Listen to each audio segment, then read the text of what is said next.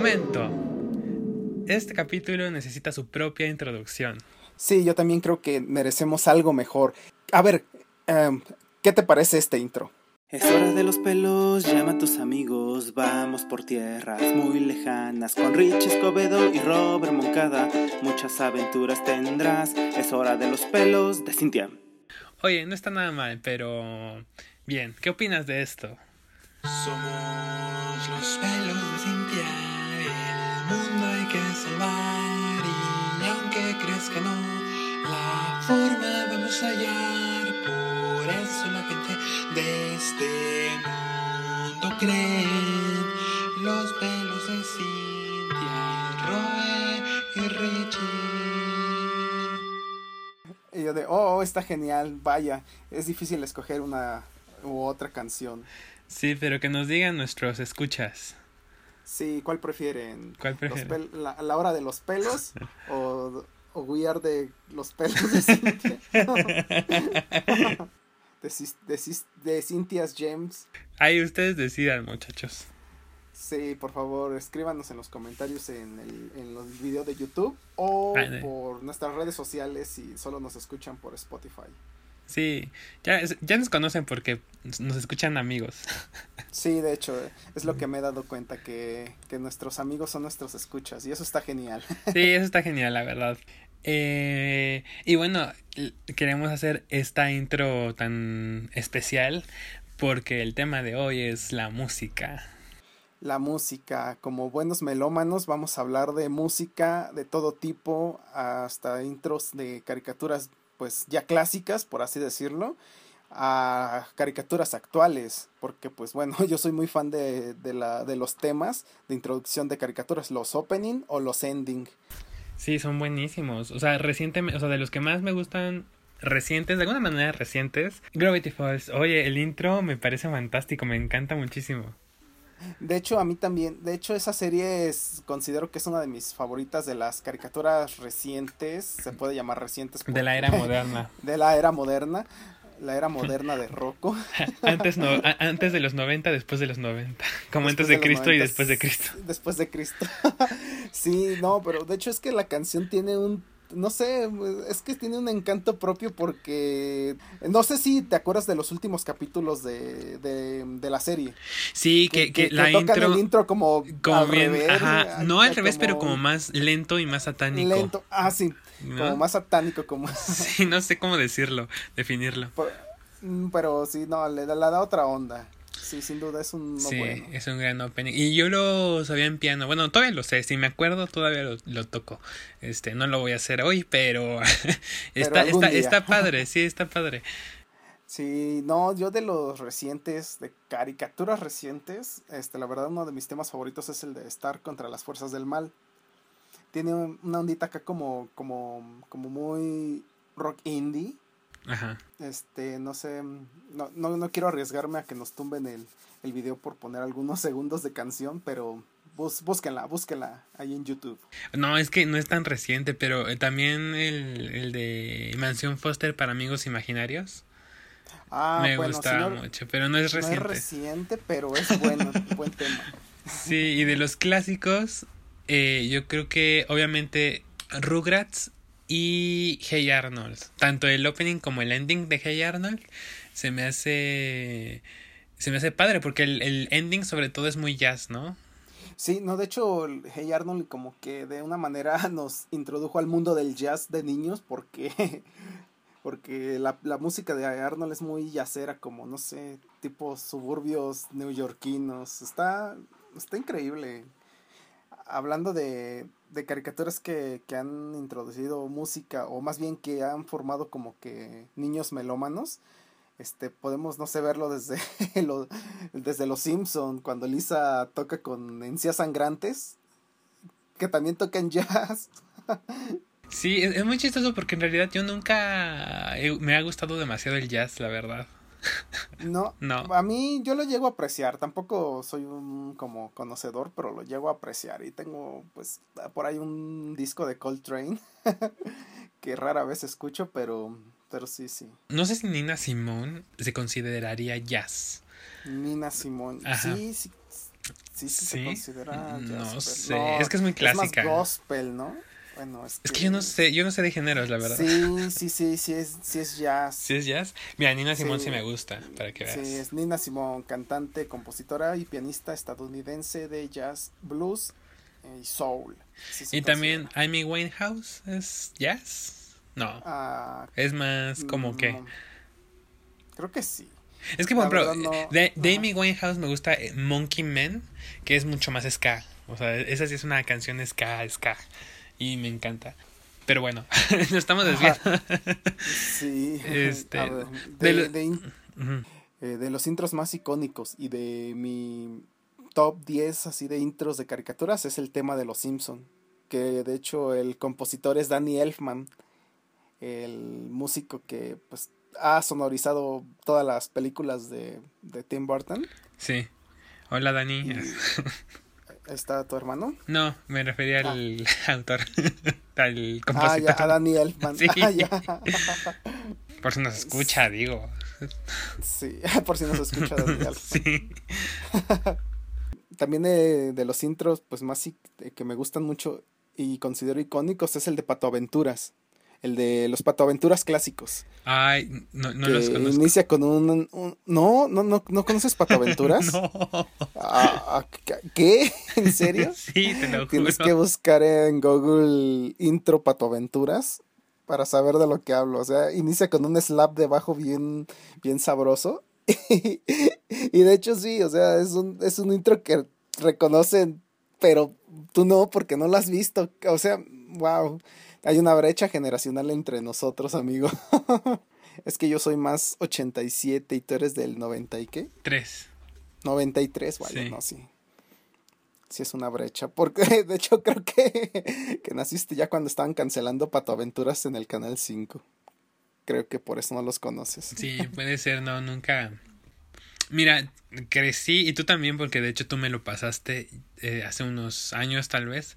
El. No es opening, pero la. La canción de. Bueno, el soundtrack de Hércules de Disney. Oh, sí. Se me hace épico, así. Genialísimo. Y. Y. Recientemente, bueno, no, no recientemente, ya tiene unos años que me di cuenta que Hércules es una de esas películas de Disney que en ningún momento, o sea, no, no pasa menos de un segundo sin que haya música de fondo. Ah, claro. Toda la película está musicalizada de principio a fin. Y de hecho es bien chistoso que, que cómo mezclaron la mitología griega con gospel. Las canciones son gospel. Así es muy buen soundtrack. Sí, es buenísimo. O el de Mulan, el de Mulan, también las canciones de la película Mulan se me hacen súper encantadoras. La- Las de Mulan, ¿cu- ¿cuál fue la que el soundtrack que cantó Mijares en español? Ah, la que yo recuerdo es El Camino hacia el Dorado. El camino hacia el dorado, claro, Esa. claro, sí, sí. de sí. hecho, de hecho yo, yo prefiero pensar que no es Mijares porque a mí me gusta mucho el soundtrack y la película y cada que la veo o escucho las canciones finjo que, que no es Mijares. O sea, tengo que fingir por mi salud que no es Mijares el que canta. Pero lo hace muy bien, la verdad. O sea, sí, Ah, sí. es buen mood, sí, canta bien, pero me, me chocan sus canciones. No, sí, yo, yo sé. En Estados Unidos, Creo que es el Ton John. sí, Elton John, es correcto. Correcto, correcto. Bueno, pero si, si queremos hablar de, de, de soundtracks icónicos, creo que la mayoría de, de Disney, la verdad. Sí, sí, sí, sí, sí. Yo, yo me la puedo pasar este pues una tarde entera escuchando como las canciones más icónicas de Disney.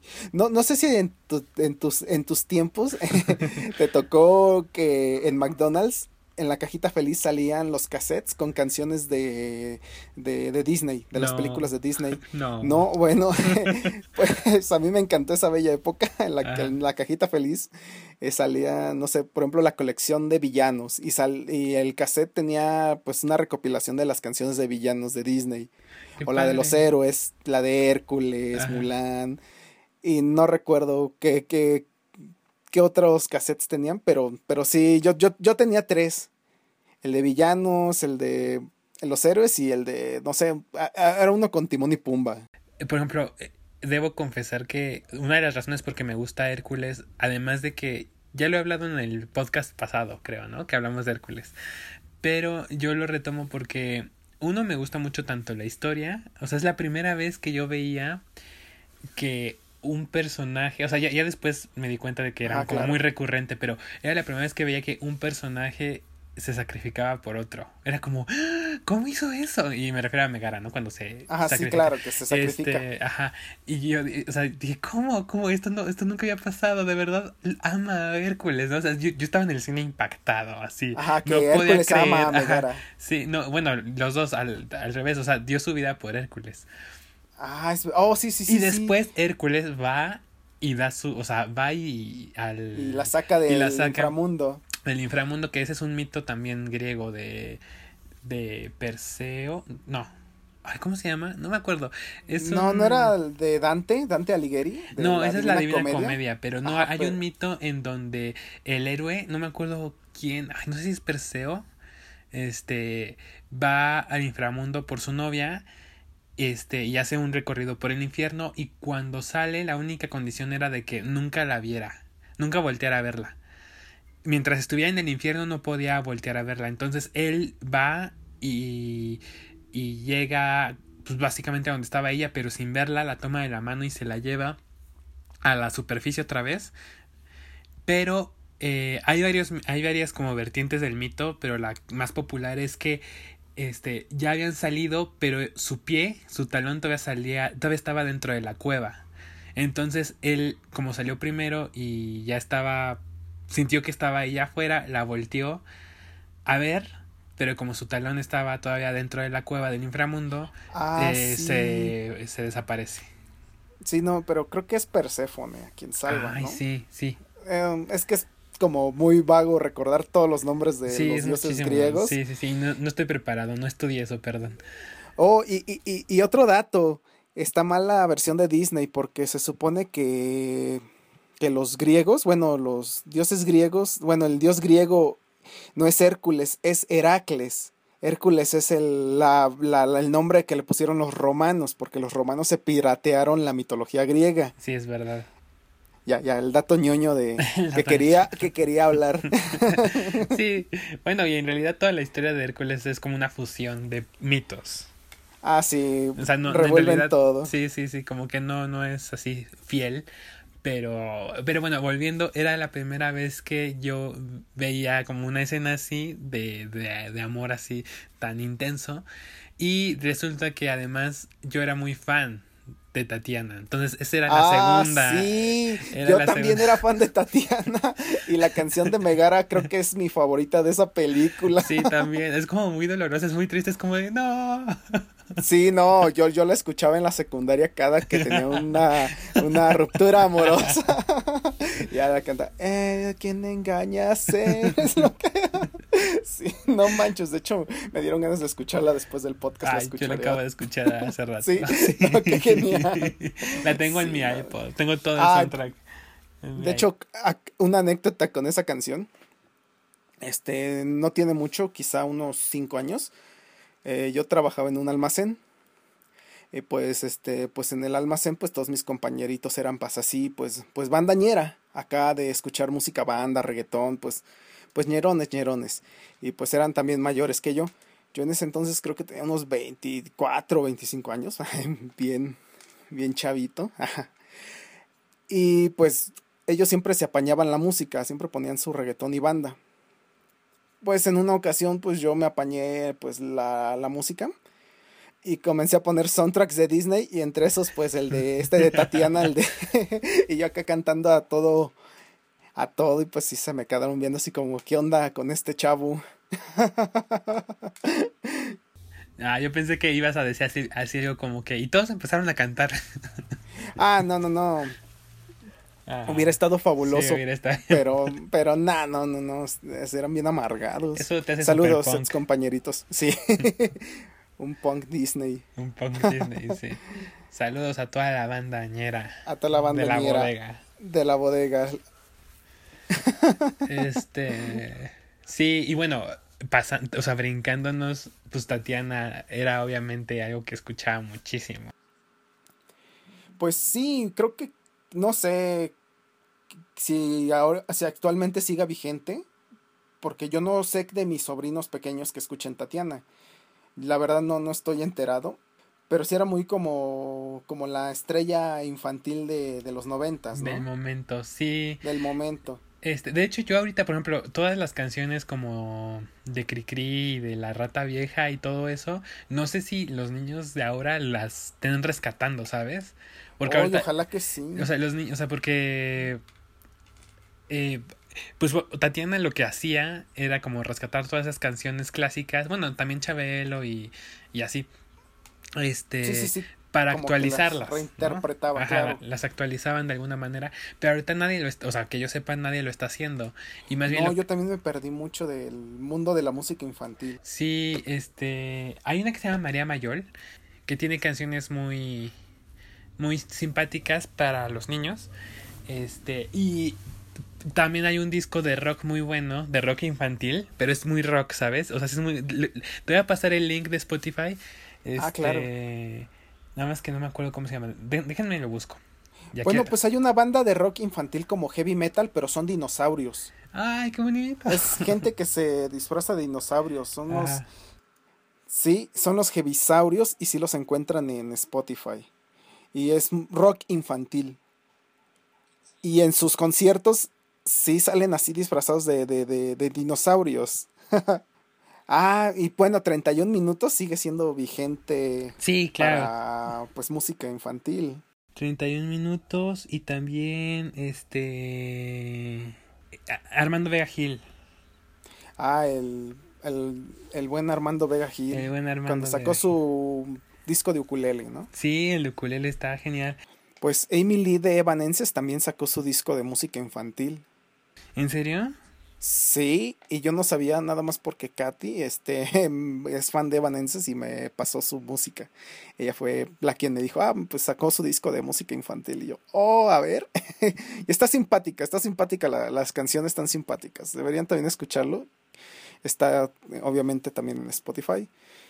Sí, qué chido. Mira, aquí ya encontré el disco que te decía. Se llama Mini Música, Mini Música La Educación, volumen 4 hay una canción que se dice Aún no sé qué quiero ser de mayor, de Candela y los Supremos, que si la pueden escuchar es una gran canción infantil de rock. Ahora tengo que escuchar. De hecho, sí, sí, sí, sí me gusta todavía escuchar música infantil, de bueno, de la que yo escuchaba cuando era niño. De, como lo mencioné, reciente, bueno, actualmente no sé qué es como que lo nuevo, lo, o lo que escuchen a los niños de preescolar ahora. Eh, porque Cricri yo creo que fue mi primer referencia musical. Y creo que de muchos y varias generaciones porque era lo que escuchaba día noche cuando estaba en edad preescolar. Y ya después fui conociendo a Tatiana a las rolas de Chabelo que nunca fui fan de las rolas de Chabelo la verdad como que me daban flojerita, pero Tatiana sí llegué a, a escucharla hasta, hasta los 11, 12 años. Ya en esa etapa mis gustos musicales ya estaban como un poquito más a lo que escucho ahora, porque de, desde muy chico empecé a escuchar Molotov. Cuando sacaron su disco de ¿Dónde jugarán las niñas en el 97, yo creo que tenía 10 años, sí, tenía 10 años y no tenía mucho que sacaron el disco y por algunas razones, bueno, por algunos azares del destino, llegó a mis castos oídos y para mí fue como que una revelación, fue de no manches, están cantando y dicen groserías. Sí, ya sé, era como toda una epifanía. ¿no? Ajá, una epifanía y a partir de Molotov comencé a descubrir, no sé, Control Machete, Plastilina Mosh. Uy, Plastilina. Eh, y después el rock en inglés con los Red, Hot Chili Peppers. ya cuando estaba yo en sexto de primaria, ya escuchaba Red Hot Chili Peppers, Coron Biscuit, como que lo que estaba ahí de moda en, en NTV por ese entonces. Este, en ese entonces, pues sí era como que muy. No, no era tan común esa música en mi pueblo, donde yo antes este, vivía, allá en San Miguel Octopan, que es una un pueblito ahí de las lejanías de Celaya, como que lo más habitual que escuchaban mis amiguitos era música banda. Pero pues por azares del destino y, y por el NTV que llegaba a ver en casa de mis amiguitos, así, pues es- descubrimos música. Es como que es padre, ¿no? Cuando un niño comienza a descubrir su propia música y pues sí, es como que algo, algo genial. Bueno, yo ahorita de las nuevas, o sea, por ejemplo, mi primita creció mucho con canciones de Frozen, ¿no? Y de Disney, pero, pero más, pues más un poco a la gringa, sí. Ajá, pero por ejemplo, ah, retomando un poco de recomendaciones para niños, este, está Mariana Mayol y Mariana Mayol con doble L, Mayol, este, yo ya la he escuchado y ella sí va un poco más a la onda de Tatiana, pero ella se incluye como rancheras y un poco una onda así medio norteño, este, un poco tigre del norte, pero para niños, ¿sabes? O sea, hay una canción que se llama Mi perro amor, que, Oh, que es muy norteño y habla así como de, pues, de un perrito, ¿no? Así, de, más bien, de hecho justo estoy viendo canciones de ella en, en YouTube. Oye, sí, sí tiene una onda muy Tatiana. Sí, tiene una- y musicalmente también, pero sí, sí anda como que rescatando pues otros géneros, o sea, como que funcionando el género norteño, que es muy mexicano, con canciones bonitas para los niños. Para los niños. Ajá, entonces pues sí. De hecho, este, yo en el disco de, bueno, en el, mi proyecto de Lefum, el disco que lancé en ukulele, intenté hacer algo tipo para niños, pero no me salió. Porque habla, pues no sé, pues no, no dice groserías, pero, pero creo que se queda entre, entre intenta ser para niños y no lo llega a ser. Por si quieren escucharlo, ahí deciden y me dicen, sí, sí, es para niños o no, no es para niños.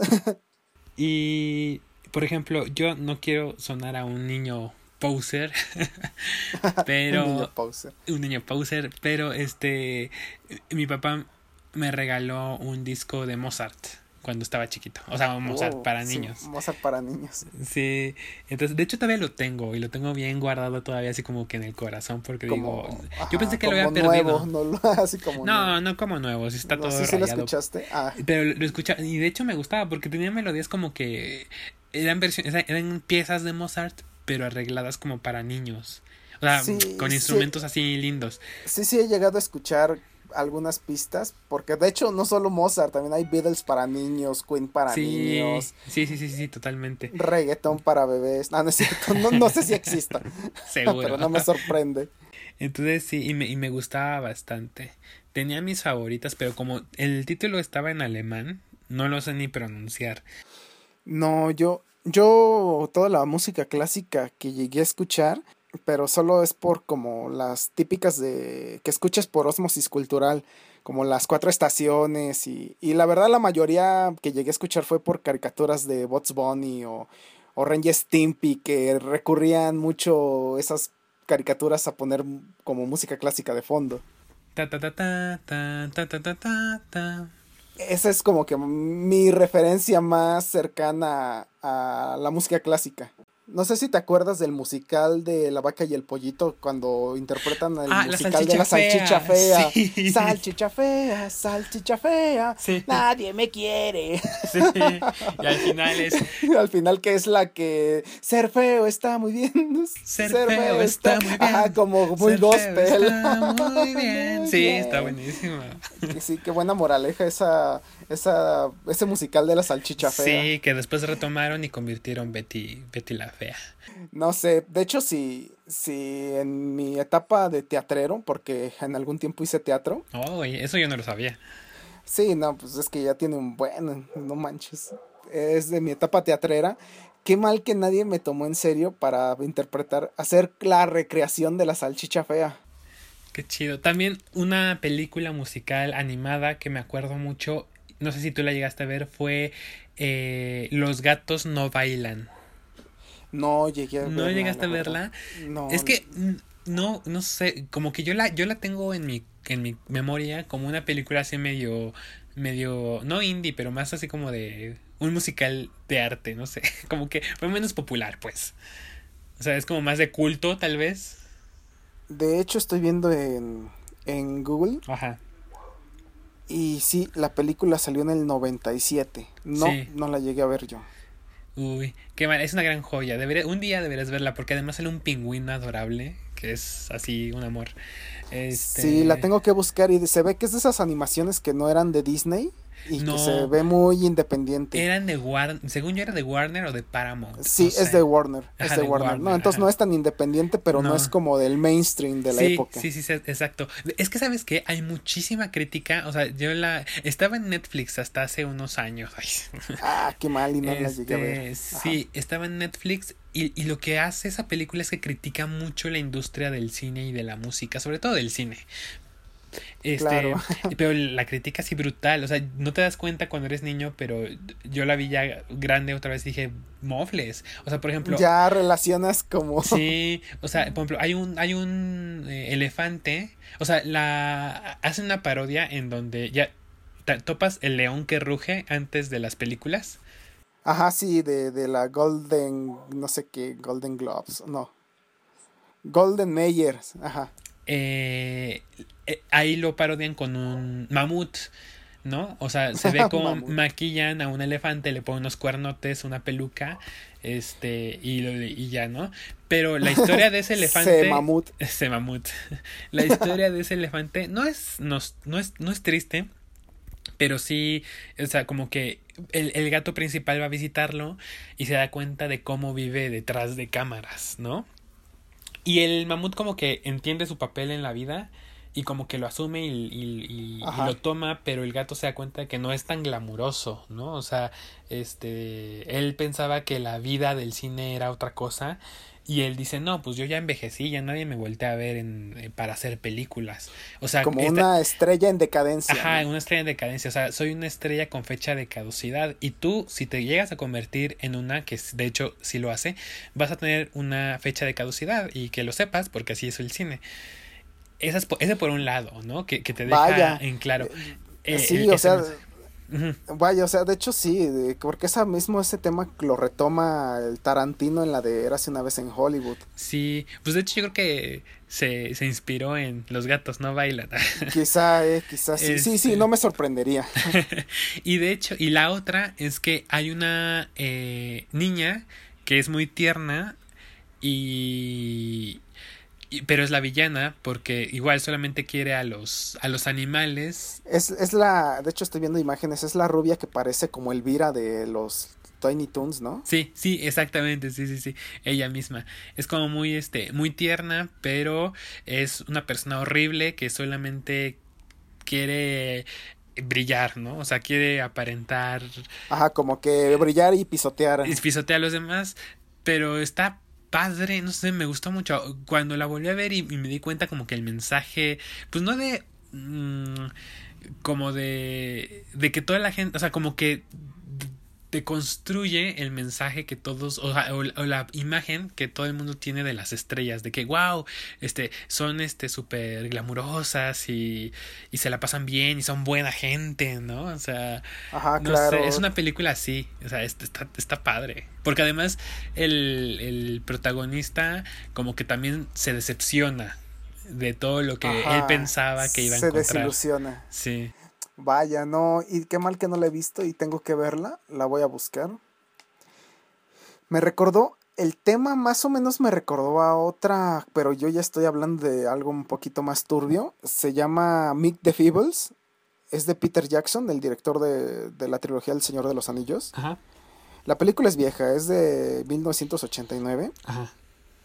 Esta es más como una sátira a, a los Muppets. Son Oh, marionetas. sí, Sí, has sí, sí. creo que No la topas- he llegado a ver, pero, o sea, las marionetas van a así a, a table dance y a lugares Ajá, horribles, exacto. ¿no? Son, son Sí. marionetas que, que se drogan, así, pero es drogas explícitas. Ajá, sí, sí, eh. Sexo, eh, incluso Prostitución. hay hasta a prostitución y, y violación. O sea, se ve como que el mundo turbio del espectáculo, lo que hay detrás del, del mundo del espectáculo, acá lo turbio. Este, así que, que el productor viola a la actriz ingenua nada más porque puede. O sea, está muy, muy, muy turbio la, la, la película. Y, y está grotesca, o sea, está grotesca. No, es, no son como que marionetas tampoco tan, tan, tan simpáticas como los mopeds, sino sí se ven grotescas. Y de hecho, para los que no la han visto, buenas noticias. Acabo de ver que está completa en YouTube y subtitulada. Ah, Al genial, pues español. La voy a ver. Sí, te voy a pasar el link. Se llama Meet the Feebles. Sí, Sí, sí. véanla bajo su propio riesgo. Ah, Pero me recordó más o menos a esto, pero esta película sí está muy, muy, muy, muy debrayante. Na- na- no apta para niños y para adultos con criterio sensible.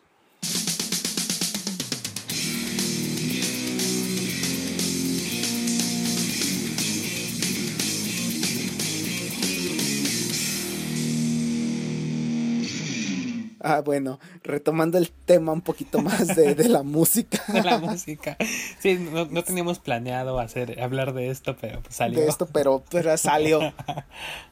Eh, bueno, lo de- solo para retomar, eh, la de Los gatos no bailan es un musical, entonces por eso lo, lo mencioné.